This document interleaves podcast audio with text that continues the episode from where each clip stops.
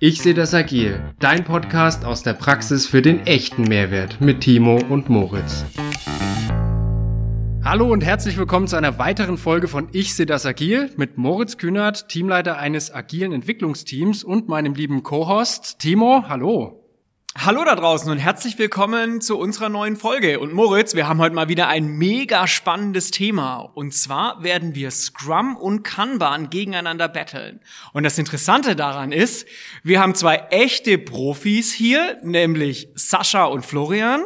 Und Moritz, bei uns ist es ja auch so, du arbeitest ja nach Kanban und ich arbeite nach Scrum. Das heißt, wir haben heute viel Theorie und viel Praxis. Und genau das ist auch euer Mehrwert. Ihr erfahrt heute viele Insights über diese Methoden. Ihr erfahrt, wann ihr die Methoden anwendet, wann ihr besser die eine Methode anwendet, wann ihr besser die andere Methode anwendet, was sind die Erfolgsfaktoren, was sind die Rahmenbedingungen und viele, viele Praxisbeispiele. So, und ich würde sagen, jetzt habe ich erst mal genug gelabert. Jetzt lasse ich mal unsere beiden Gäste zu Wort kommen. Sascha, Florian, stellt euch doch am besten mal kurz vor. Oh, ich fange an. Äh, hi, ich bin Florian, äh, Florian Groß. Ich bin akkreditierter Kanban-Trainer seit oh, über zehn Jahren, agiler Coach, Scrum Master, ähm, war früher auch Product Owner davor und habe meine meine eigene Beratungsfirma rund um Agilität. Hallo da draußen, mein Name ist Sascha Gessler. Ich bin zertifizierter Scrum-Trainer bei der Scrum Alliance. Ähm, ich bin irgendwie bei Kanban gelandet, ich bin bei Scrum gelandet, äh, ich habe äh, mit agilen Teams äh, als Product Owner gearbeitet, ich habe große Skalierungen gemacht und in irgendeiner Form, ich habe einen Benefit von beidem und irgendwie zwei Welten miteinander zu vergleichen, auch den Mehrwert zwischen den beiden Welten zu sehen, darum geht's bei mir. Ganz viele Praxistipps dann unterwegs auch mit dabei. Alles klar, ihr zwei. Dann vielen Dank für die super interessante Vorstellung schon mal. Mega der krasse Hintergrund und ich bin mir sicher auch ein wahnsinniger Mehrwert für die Zuhörer da draußen. Also seid gespannt. Dann steigen wir doch direkt ein. Was würdet ihr denn sagen? Wo differenzieren sich diese zwei Herangehensweisen in der agilen Welt denn am meisten? Eine ganz einfache Antwort ist, ähm, dass Kanban funktioniert und Scrum eher schwierig ist. Habe ich auch gehört, habe ich auch gehört. Das ist tatsächlich auch meine Praxiserfahrung. Äh, deswegen habe ich irgendwann angefangen, als Kanban-Trainer zu arbeiten. Ähm, gleichzeitig gebe ich ja auch die eine oder andere Schulung mit Sascha zusammen, deswegen so richtig loslassen vom Thema Scrum schwierig. Ähm, wir haben äh, eine große gemeinsame Erfahrung. Ähm, wir haben mal zusammen in einem Scrum-Projekt gearbeitet und auch sehr erfolgreich zusammengearbeitet. Sascha, was meinst du denn? Wo differenzieren die beiden Themen sich denn? Ich glaube, die unterscheiden sich in der Mitte gar nicht so viel. Es sind unterschiedliche Denkansätze.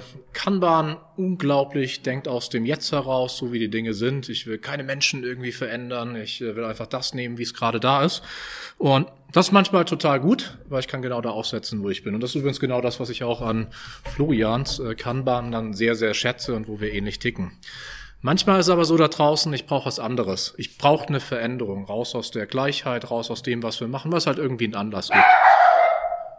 Und wenn man so ein Signal hat, dann ist es halt einfach so, manchmal brauche ich die Veränderung. Scrum bringt dir eine strukturelle Veränderung. Scrum bringt dir Rollen mit, Scrum bringt dir Meetings mit.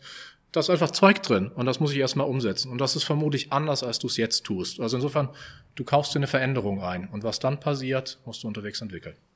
Das heißt im Umkehrschluss, Kanban bedeutet keine große Veränderung und Scrum erstmal eine große. Habe ich das jetzt richtig interpretiert oder ist es nicht so einfach?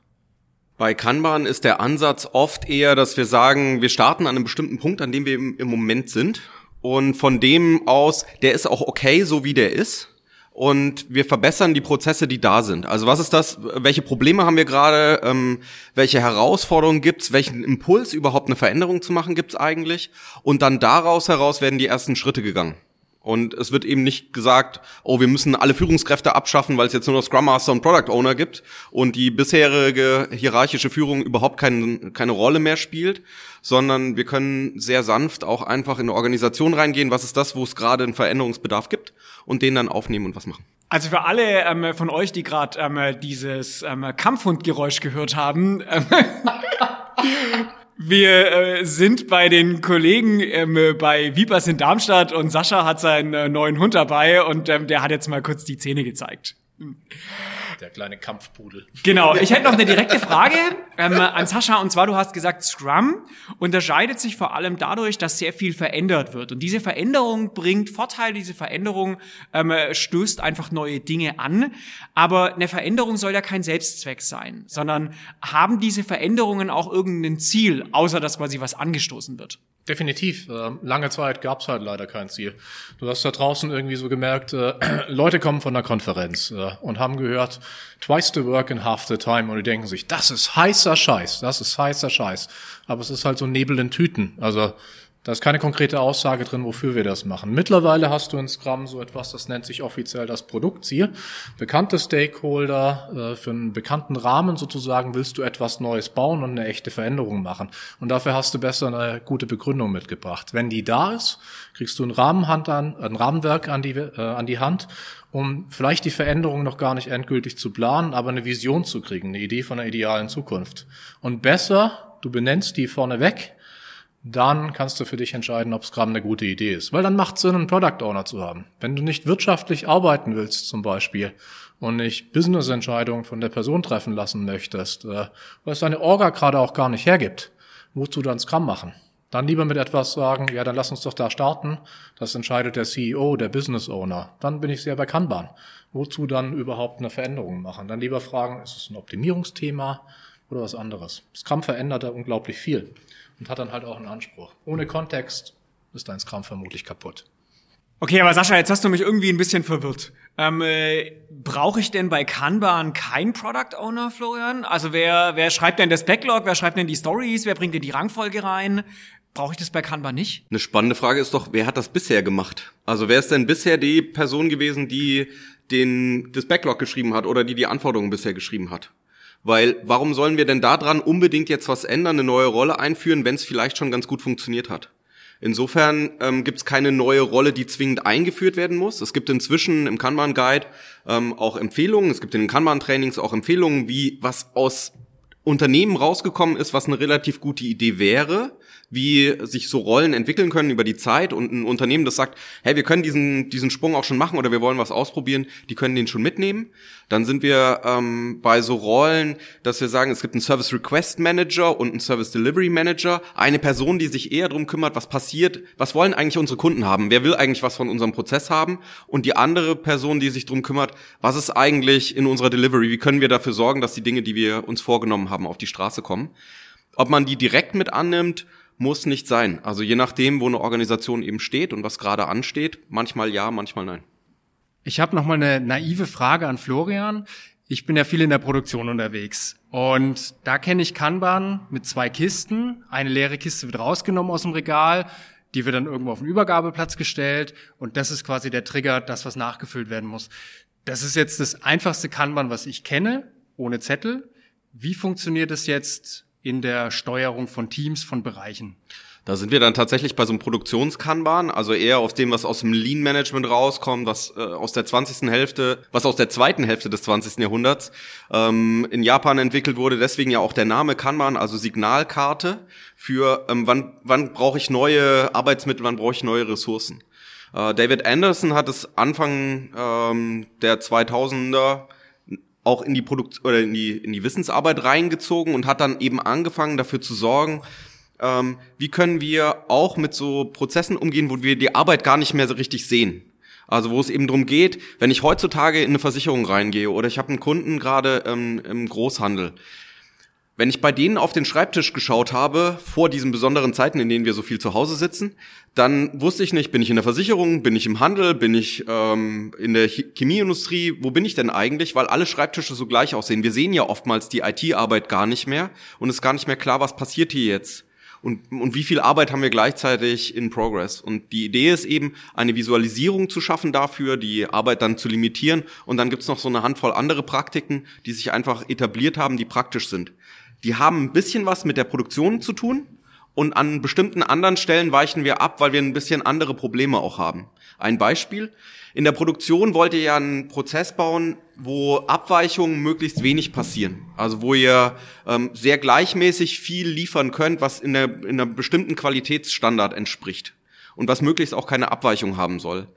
In der Softwareindustrie ist, ergibt es ja wenig Sinn, weil gerade in dieser Abweichung gegenüber der Konkurrenz eben auch Wert steckt. Und wie können wir mit solchen werthaltigen Prozessen umgehen, wo wir noch was entdecken müssen, wo ähm, Komplexität drin steckt? Und das ist das, was äh, so ein Software-Kanban oder das Kanban der Kanban University ähm, eben abbilden soll und wo wir einen alternativen Prozess ähm, abbilden im Vergleich zu Scrum. Super, vielen Dank. Da gehen wir ja gleich nochmal näher drauf ein, was dann oder wie man das umsetzt. Wie fangen die Zuhörer an, wenn sie da jetzt voll Bock drauf haben? Also schon mal vielen Dank für die Erklärung. Also Moritz, ich habe es irgendwie immer noch nicht so richtig kapiert. Vor allem habe ich einen Bereich noch nicht so richtig kapiert, und zwar das Thema Werte.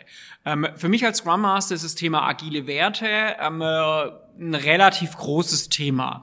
Und so wie ich euch beide jetzt verstanden habe, gibt es da aber schon eine Differenzierung zwischen Kanban und Scrum. Ähm, äh, ist da eine Differenzierung? Sind die Werte in dem einen oder anderen System höher angesiedelt? Äh, ich versuche mal eine Scrum-Antwort drauf zu geben. Ähm, ich erlebe draußen ganz viele Firmen, die reden unglaublich viel über Agilität. Äh, wenn man in den Scrum Guide reinschaut, steht da aber etwas über Lean Thinking drin. Ähm, also Verschwendung vermeiden. Bei Scrum zum Beispiel Business-Verschwendung auch zu vermeiden. Also Dinge zu bauen, die wirklich nachhaltig sind und so auch äh, ähm, drüber nachzudenken. Was tue ich eher nicht? Was ist für den draußen, draußen für den Kunden tatsächlich Impact schaffend, wertschaffend? da steht auch äh, dann was über Empirie drin. Also ich fahre auf Sicht, ich treffe Entscheidungen eher datenbezogen und ich darf sie halt regelmäßig inspizieren und anpassen. Diese regelmäßige, schalt doch mal dieses Scheißding zwischen deinen zwei Ohren, dein Gehirn an und zwar als Team gedacht, das steckt halt in Scrum drin.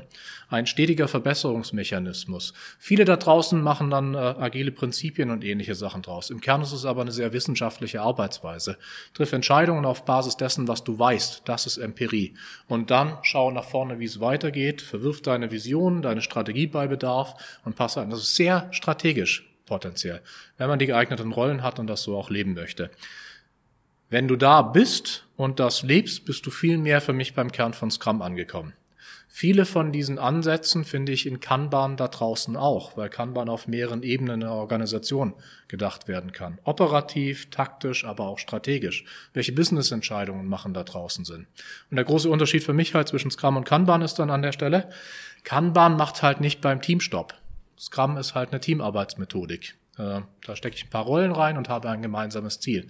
Kanban kann ich auf ähnlichen Prinzipien plötzlich evolutionär evolutionäre Produktentwicklung zum Beispiel, evolutionär war das Stichwort, dann wirklich halt auch vorantreiben und meine Prozesse drauf anpassen. Ob als Einzelperson, als Team, als Team von Teams, wo es nach meinem Team noch etwas gibt, oder auch über Ebenen hinweg zum Beispiel ein Portfolio, das von zig äh, agilen Teams betrieben wird und letztlich über Kanban gesteuert wird. Das sind Unterschiede. Ich kann Kanban höherwertig auf der gesamten Organisation anwenden. Eine Vernetzung von Services. Scrum bringt die Gedanken vor allem erstmal in ein Team rein. Hilft dir das? Eigentlich habe ich ein bisschen was anderes gemeint, Sascha. Bei mir ging es eher um diese agilen Werte, also Mut, Commitment, Respekt und so weiter. Ich finde, ähm, das, das ist so eine typische Scrum-Krankheit für mich dass darüber so viel gesprochen wird. Ja. Ähm, weil eine der Herausforderungen wirklich ist, ähm, wie kriege ich die denn ins Leben rein? Oder ich höre viel in Unternehmen, äh, das was, also eigentlich funktionieren die Prozesse ja schon ganz gut. Was wir machen müssen, ist, wir müssen das Mindset noch ändern oder wir müssen über die Haltung der Leute kommen. Und für mich ist die Frage in den letzten Jahren immer mehr gewesen, wie kommen denn Leute eigentlich zu einer neuen Haltung? Oder warum soll denn jemand, der Scrum skeptisch ist oder agil skeptisch oder Kanban skeptisch ist, warum soll der mir denn jetzt plötzlich als Coach, wenn ich da reinkomme, glauben, dass das jetzt irgendwie besser ist mit 25 oder 30 Jahren Arbeitserfahrung in dem Bereich? Und ähm, was ich festgestellt habe, ist, über die Praktiken zu kommen, also über die Leute erleben wirklich eine Verbesserung in ihrem Arbeitsprozess und sie, über, sie erleben auch, dass ich ihre Probleme wahrnehme und ernst nehme und wir an denen was ändern. Es ist oftmals viel einfacher und die Haltung und die Werte, die habe ich dann im Hintergrund als Coach oder als Consultant oder als Trainer ähm, und die kommen aber so nebenbei mit. Also die typische Kanban-Schulung läuft tatsächlich auch nicht über Werte, sondern läuft sehr über das Erleben von einem Fluss erstmal. Also wie fühlt sich das an, wenn, wenn wirklich mal Arbeit fließt und wenn wir wirklich mal Dinge schaffen, die wir uns vornehmen? Und ähm, was ist dann das, was ähm, wir damit erreichen können? Und ähm, wie würde das aussehen, wenn wir es aufs eigene System anwenden? Und dann wird's halt sehr schnell, sehr praktisch. Und dann gibt's so ein paar Kanban-Werte, die man sich hinterher auch mal durchlesen kann. Ähm, Und ich stimme Florian dabei. Ich mag äh, als agiler Coach da draußen oder als äh, Scrum-Trainer einfach nicht so viel über Menschen reden. Äh, also wenn wir so viel diese Werte thematisieren, Commitment und so weiter, dann ist halt unglaublich leicht im Raum, äh, bist du nicht committed, brauchen wir deshalb eine andere Methodik. Und das hängt Leute ab. Viele Umsetzungen von Scrum da draußen, so leicht das wirkt, sind kaputt, weil zu viel über Menschen, zu viel über Mindset, zu viel über Kultur gesprochen wird. In Scrum ist das übrigens so definiert. Äh, Fokus, Mut, Commitment, all diese Sachen, Sachen, die fünf Scrum-Werte letztlich, äh, die dann auch häufig generalisiert werden in andere Methodiken rein, die agil sind, äh, die kommen zustande durch Zusammenarbeit. Das ist ein Ergebnis von Zusammenarbeit und in meiner Erfahrung ein natürliches.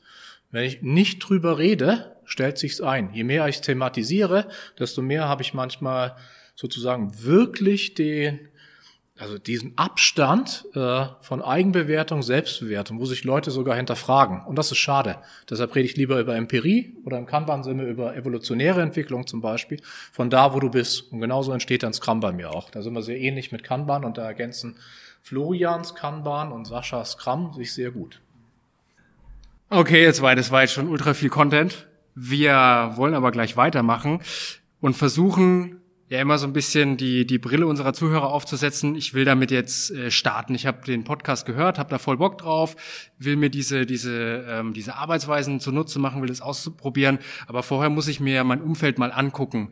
Äh, ist das eigentlich möglich? Äh, Kriege ich das hin? Wie, wie stehen denn die Vorzeichen? Muss ich da in die Sterne gucken? Also welche Rahmenbedingungen, worauf muss jemand achten, der das jetzt ausprobieren will? Was gibt's da, was gibt's da zu beachten? Bei Scrum ist das eigentlich relativ einfach. Ich würde, ich würde Folgendes sagen. Du brauchst ein Ziel. Wenn du kein Ziel hast, wofür du das machen möchtest, äh, dann lass Scrum sein. Dann stell dir die Frage, was ist das Ziel? Weil Scrum ist nur ein Hilfsmittel. Also der erste Teil sucht nach einem Ziel. Das ist ein Produktziel. Also in dem Sinne willst du irgendetwas entwickeln. Wenn du nichts zu entwickeln hast, lass Scrum sein. Weil dann lohnt es sich nicht, ein Team zusammenzusetzen. Ähm, dafür solltest du bekannte Stakeholder, bekannte Anwender haben, all diese Ringe. Also solltest ein paar Dinge umreißen können. Das gibt dir einen Zielkorridor in der Zukunft. Ein Nordstern, nennen wir es mal kurz einfach.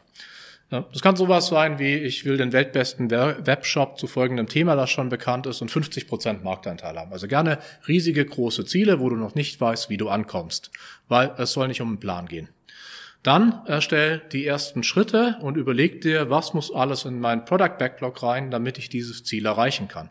Und es ist Denken aus der Zukunft. Also überleg dir, was ist irgendwann entstanden, vielleicht in zwei bis fünf Jahren und am besten formulieren das halt deine Kunden für dich.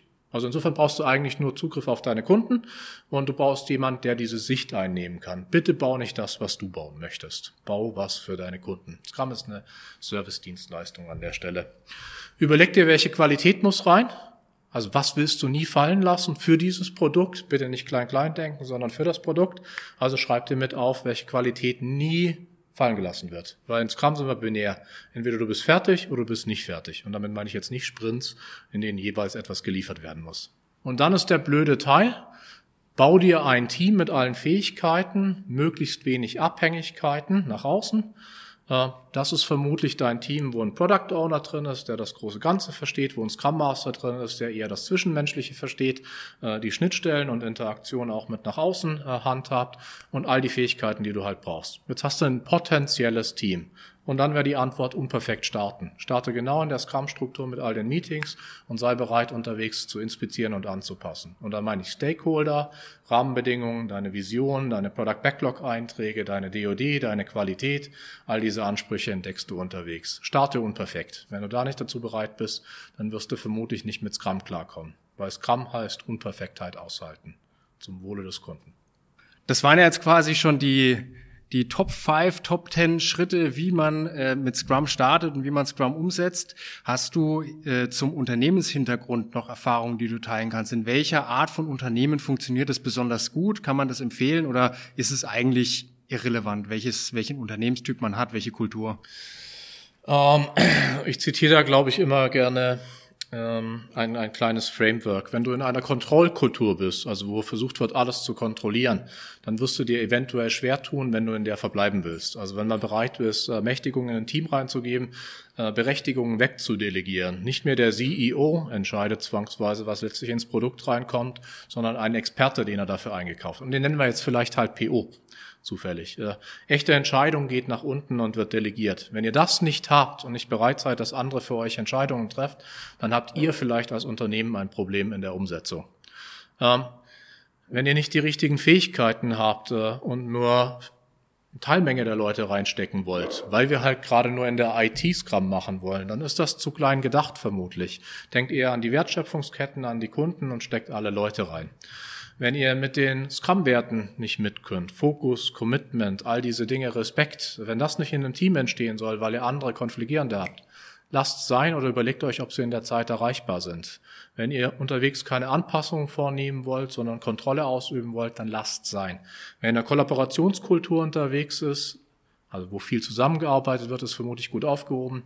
Wer in einer Compete-Kultur unterwegs ist, also wo wir auch gegeneinander ein bisschen anlaufen, wird eine ganz andere Dynamik ins Kram sein, aber kann super passen, weil man sich gegenseitig ein bisschen aufbauschelt und damit eh schon eine gewisse Energie vielleicht auch im Team und in der Umgebung da ist. Wenn ihr in der Create-Kultur seid, wo ihr viel über die Zukunft nachdenkt äh, und euch überlegt, was sind die besten Dinge für unsere Kunde da draußen, ist Kram super, weil es hilft euch dabei, all diese Dinge zu, äh, zu entdecken.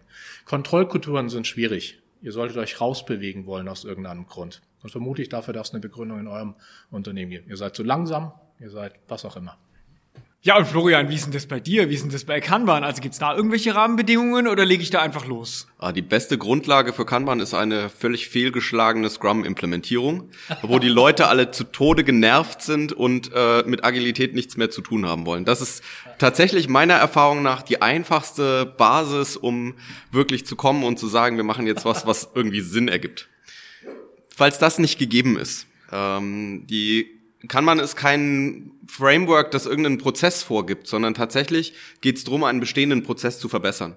Das heißt, ich brauche irgendwie eine Unzufriedenheit mit dem Status quo, ähm, also irgendwas, wo ich sage, das will ich so nicht mehr haben oder meine Stakeholder sind genervt, ähm, wir haben irgendwie, wir sind zu langsam am Markt oder ähm, wir arbeiten nicht richtig zusammen, was auch immer es ist, das aus dem Team herauskommt, das von den Stakeholdern kommt. Oder wir brauchen ein Ziel, auf das wir zusteuern können, wo alle sagen, boah, das wäre doch geil, wenn wir mehr zusammenarbeiten würden, wenn wir im Team irgendwie zufriedener wären. Ich habe ähm, zum Beispiel letztes Jahr in einem Team angefangen, mit einem Team zu arbeiten, die genau aus so einer Scrum-Historie rauskamen. Ähm, die haben in einem, die arbeiten in einem Kontext, wo ähm, Sprints nicht so wahnsinnig viel Sinn ergeben. Also wo diese äh, Reduzierung auf, wir müssen in zwei Wochen irgendwas abschließen, passt gar nicht zu dem, wie die arbeiten. In dem Fall ist es eine Software, ein Softwareprodukt. Die haben aber vierteljährliche Releases im Moment. Und wenn ich denen dann komme und sage, ja, aber ihr müsst in zwei Wochen, sollt ihr es irgendwie schaffen, in die Produktion rauszugehen und das ist unser Ziel, dann gucken die mich mit großen Augen an und sagen, aber unsere Kunden wollen nur vierteljährliche Releases, weil da arbeiten irgendwie x tausend Menschen mit und die müssen ja auch geschult werden, die brauchen erstmal Infos. Und dann sind wir schon irgendwie aus dieser Sprintdynamik raus gewesen. Ähm, dann sind wir viel zu viele Leute gewesen. Also es sind irgendwie 25 Menschen in dem Team drin. So, was soll man jetzt machen? Also ähm, dann ergeben viele von den Standard-Meetings aus Scrum heraus, zumindest so, wie ich sie von vielen Scrum-Mastern erlebe, keinen Sinn. Ich arbeite gerne mit Sascha zusammen, weil sein Scrum so viel Sinn ergibt und er an den Stellen eben auf Lernen geht und auf kontinuierliche Verbesserung und auf welche Lieferung können wir denn überhaupt machen in der Zeit und das ein Rahmenwerk ist, was tatsächlich sehr viel Möglichkeiten dann gibt, auch das anzupassen. In den meisten Scrum-Implementierungen sehe ich das nicht. Und Kanban ist eben ein deutlich anderer Ansatz im Sinne von, welchen Prozess hast du? Wo bist du unzufrieden mit? Lass uns das mal fixen. Also dann lass uns doch da mal anfangen. Wie viel liefert ihr denn im Moment? Wie, ist, wie sieht's denn aus? Wie viel Bugs sind denn da drin, wenn ihr was liefert? Dann lasst uns das doch mal anpassen. Mensch, Florian, aber wenn es viele Saschas geben würde, dann würde er dich ja eigentlich arbeitslos machen, oder? Weil dann wird es keine kaputten Scrum-Teams mehr geben. Das stimmt. Also das ist tatsächlich dann irgendwie eine Herausforderung. Insofern ähm, Bitte bleibt bei den kaputten Scrum-Prozessen. Konzentriert euch weiterhin in Retrospektiven darauf, dass es den Menschen gut geht. Macht Wattebäuschen und Räucherstäbchen-Retrospektiven. Macht Wohlfühlprogramme, anstatt darauf zu gucken, was ist denn das, was wir an Output liefern und was wir an Fluss haben. Weil das ist ja das, worum es, also das ist tatsächlich das und das ist eben das, wo, wo Sascha und ich zusammenkommen. Am Ende geht es darum, dass wir für eine Firma in einem Unternehmen gemeinsam was liefern wollen. Und daraus ziehen Menschen auch wirklich viel Sinn. Und äh, das ist das, wo, wohin wir optimieren. Und dann kommen eben diese ganzen Wohlfühlthemen, wie geht's uns, sind wir Freunde, das kommt dann alles nebenbei. Ja, und ich glaube, Florian hat da Musst du auch überhaupt gar keine Sorge haben. Da würde viel eher bei mir nämlich kommen, bei Sascha Scrum. Äh, Scrum liefert dir keine Anleitung dessen, wie du, äh, wie du deine Praktik am Schluss umsetzen musst. Da musst du selber drauf kommen, was eine Entdeckungsmaschine ist, wie dein Prozess aussieht, passend zu deinem Ziel. Und Kanban kommt genau aus der Ecke. Es liefert dir unglaublich viele Praktiken. Wie mache ich den nächsten Schritt? Also insofern genau diesen Prozess zum Beispiel, den Florian geschildert hat, am Anfang zum Checken einer Produktvision. Wo ist die Unzufriedenheit? Für wen machen wir das? Wer ist da eigentlich unzufrieden?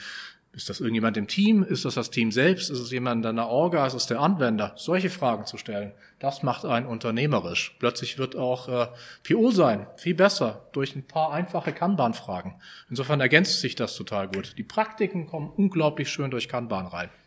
Meine These wäre, wenn es mehr Saschas gibt, hat Florian mehr zu tun. Timo, jetzt ist es ja so, wir haben heute zwei Gäste eingeladen. Das bedeutet, wir machen auch zwei Folgen. Dann machen wir hier einen Cut. Seid gespannt auf den nächsten Teil. Dann geht's weiter mit Florian und Sascha. Hat dir die Folge gefallen? Dann schenkt uns ein Like, folgt uns auf LinkedIn und bleibt verdammt nochmal agil.